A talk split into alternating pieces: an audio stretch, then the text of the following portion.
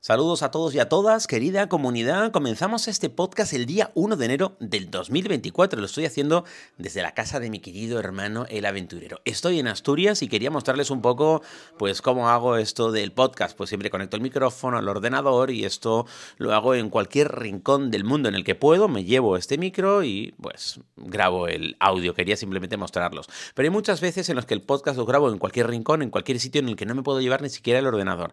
Y ahí es donde utilizo este otro micrófono pequeño, que también es de Rode. Yo no sé si esto es algo que les puede interesar mucho o no, pero hoy le estoy pidiendo a mi hermano, el aventurero, que haga de camarógrafo. Pero vamos a salir fuera para contarles alguna cosa que yo creo que puede ser muy práctica en uno de esos días soleados de Asturias, que no hay muchos, pero parece que el año nos ha recibido sin lluvia, al menos por el momento. Y vamos a salir aquí en este entorno verde. Aquí en Asturias, siempre que sales a cualquier sitio, parece que siempre hay, hay verde. Porque pretendía eh, responder a la pregunta que me hacéis muchas veces sobre, ahora hemos llegado con el año nuevo y vamos a comprar todos los billetes de avión del año. Antes de que se acaben los billetes de avión, ¿vamos a comprarlos todos? ¿Es el día 1 de enero un buen momento para comprar un billete de avión? La respuesta, querida comunidad, es no.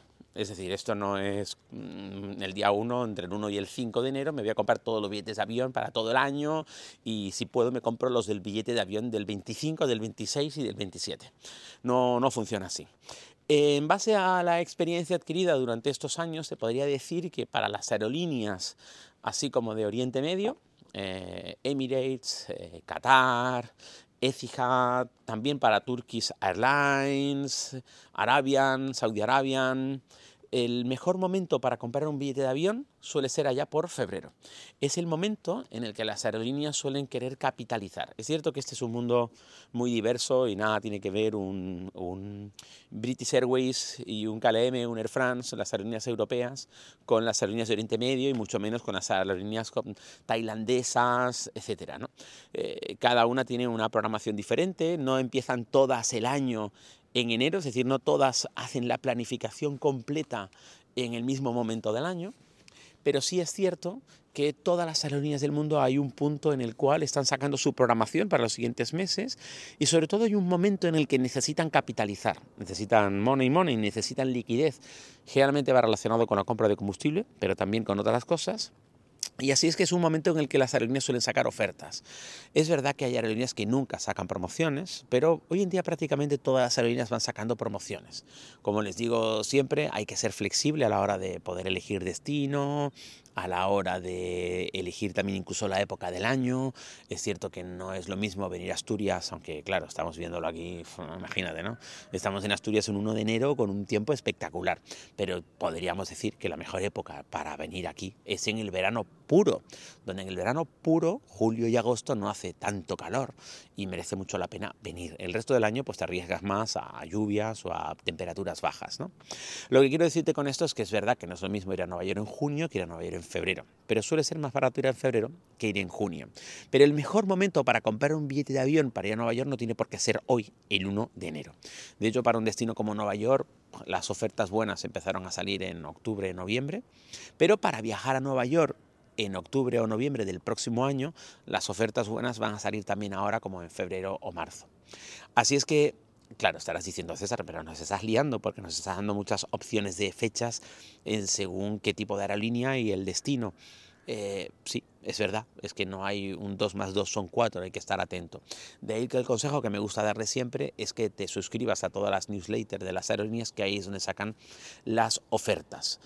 Pero ya te digo, febrero, finales de enero, principios de febrero, hasta mediados de febrero, es cuando muchas de las grandes aerolíneas del mundo sacan billetes, generalmente un número determinado de plazas, 10.000 plazas, 50.000 plazas, a un precio mucho más económico y sacan para casi todo el año. Por ejemplo, los amigos de Qatar Air son muy honestos a la hora de ofrecer una promoción y mantenerla durante un espacio de tiempo. Qatar Air, por ejemplo, es muy famoso porque a lo mejor durante 30 o 40 días te sacan una oferta y dicen, durante los próximos 40 días te vamos a hacer un 30% de descuento en todos los billetes de avión que compres a cualquier destino y en cualquier fecha. Sin embargo, por ejemplo, el grupo IAG British, Iberia, etcétera, te sacan muchas veces ofertas a lo largo del año, te pueden sacar dos o tres ofertas a lo largo del año y te las suelen limitar, suelen excluir pues Navidad, fin de año, Semana Santa y te excluyen prácticamente tres meses de verano. Con lo cual tú dices, sí, hay una oferta, pero a mí no me suele cuadrar porque cuando la mayoría de los españoles tienen eh, vacaciones, pues ahí está excluida la oferta. Eso no nos lo suelen hacer los, eh, las aerolíneas de Oriente Medio. También es cierto que por fortuna no todo el planeta Tierra toma vacaciones en la misma fecha que tomamos vacaciones los españoles. Por eso cuando te vas de viaje en julio y en agosto descubres que el mundo está lleno de españoles y dices que está todo lleno de españoles, ¿no? Cuando tú te vas de viaje a Tailandia y te vas en marzo, no hay españoles, porque la mayoría de los españoles en marzo no tienen vacaciones. Y eso, de eso me doy mucha cuenta cuando hago vueltas al mundo, tanto a la primera como a la segunda, como en esa tercera pequeña vuelta al mundo que hice el año pasado.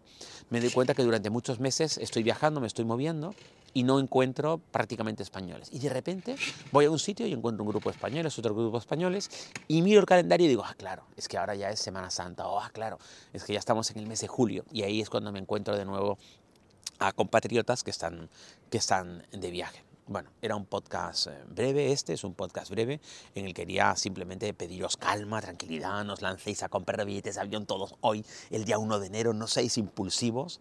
Además, ser los primeros en comprar un billete de avión tampoco es bueno, lo cuento también en otro de los podcasts, cuando una aerolínea saca un vuelo a la venta y todavía no ha vendido ni un solo asiento, lo está vendiendo al precio óptimo, al precio que a ellos les encantaría poder vender todo el avión. La realidad es que luego la oferta y la demanda hará que el billete vaya fluctuando. Así es que desde que una aerolínea saca un avión a la venta para el día 22 a las 5 de la tarde en un vuelo, yo qué sé, Madrid-San Francisco, hasta que ese vuelo se llena, pasan X meses y va fluctuando el precio a medida de que de repente American Airlines le pone otro avión de competencia con una hora de diferencia, con un precio más bajo, en fin. La oferta y la demanda hace que el precio vaya fluctuando permanentemente, por lo tanto hay que intentar encontrar ese punto dulce. ¿Cuál es el punto dulce? Que lo hemos contado también en algún podcast, pero está bien recordarlo. Bueno, según el mayor metabuscador del mundo de vuelos, que es Skyscanner, que yo lo utilizo para buscar, pero no siempre para comprar, eh, para un vuelo de largo recorrido sigue estando, en este año 2023 que acabamos de terminar, suele estar entre 6 y 8 semanas de antelación para un vuelo largo. Eso quiere decir que entre 6 y 8 semanas, un mes y medio, dos meses de antelación. Con lo cual, si tú estás comprando un vuelo de largo recorrido con 8 meses de antelación, es muy probable que no estés pagando el mejor precio posible para ese billete. Pero esto, por supuesto, no es una ley, es simplemente una estadística en base a los millones y millones y millones y millones de búsquedas de vuelos y a lo que las propias aerolíneas van arrojando precio a las búsquedas que van haciendo los usuarios. Por lo tanto, ya te digo, lo mejor es suscribirte a las newsletters de la aerolínea, ser flexible y lanzarte a comprar billetes, pero no lo hagas hoy, no lo hagas estos días, no lo hagas en los primeros días de enero. Contén un poco, mantén la fuerza. Si lo que quieres es viajar en junio o julio, espera por lo menos a febrero para las grandes ofertas. Y si lo quieres para junio julio, espera por lo menos hasta mm, mayo abril. Aunque no haya aparecido ofertas, yo te diría ahí que mayo abril podría ser un mes bueno para comprar los billetes para el próximo verano. Gracias, querida comunidad. Y gracias, mirad, mirad, aquí, mirad aquí. ¿eh? Esperad que cojo el micro acá. Mi hermano el aventurero, y camarógrafo hoy. y camarógrafo, el aventurero y camarógrafo. Bueno, un día, por cierto, vamos a hacer un podcast solo en audio. Em, es que es tímido, ¿eh? Vamos a hacer un podcast solo en audio sobre cinco lugares del mundo a los que mi hermano el aventurero ha ido y yo no. Vale, venga, prometido. Prometido. Pero no vayas en ese tiempo a ellos. no, hombre, no, el podcast lo vamos a hacer ahora, estos días. Vale, vale, vale. Muchas gracias. Un querido abrazo muy grande a todos, querida comunidad. Ya sabéis, sin vosotros esto no sería posible. Feliz año 2024, repleto de salud, para poder seguir viajando. Chao.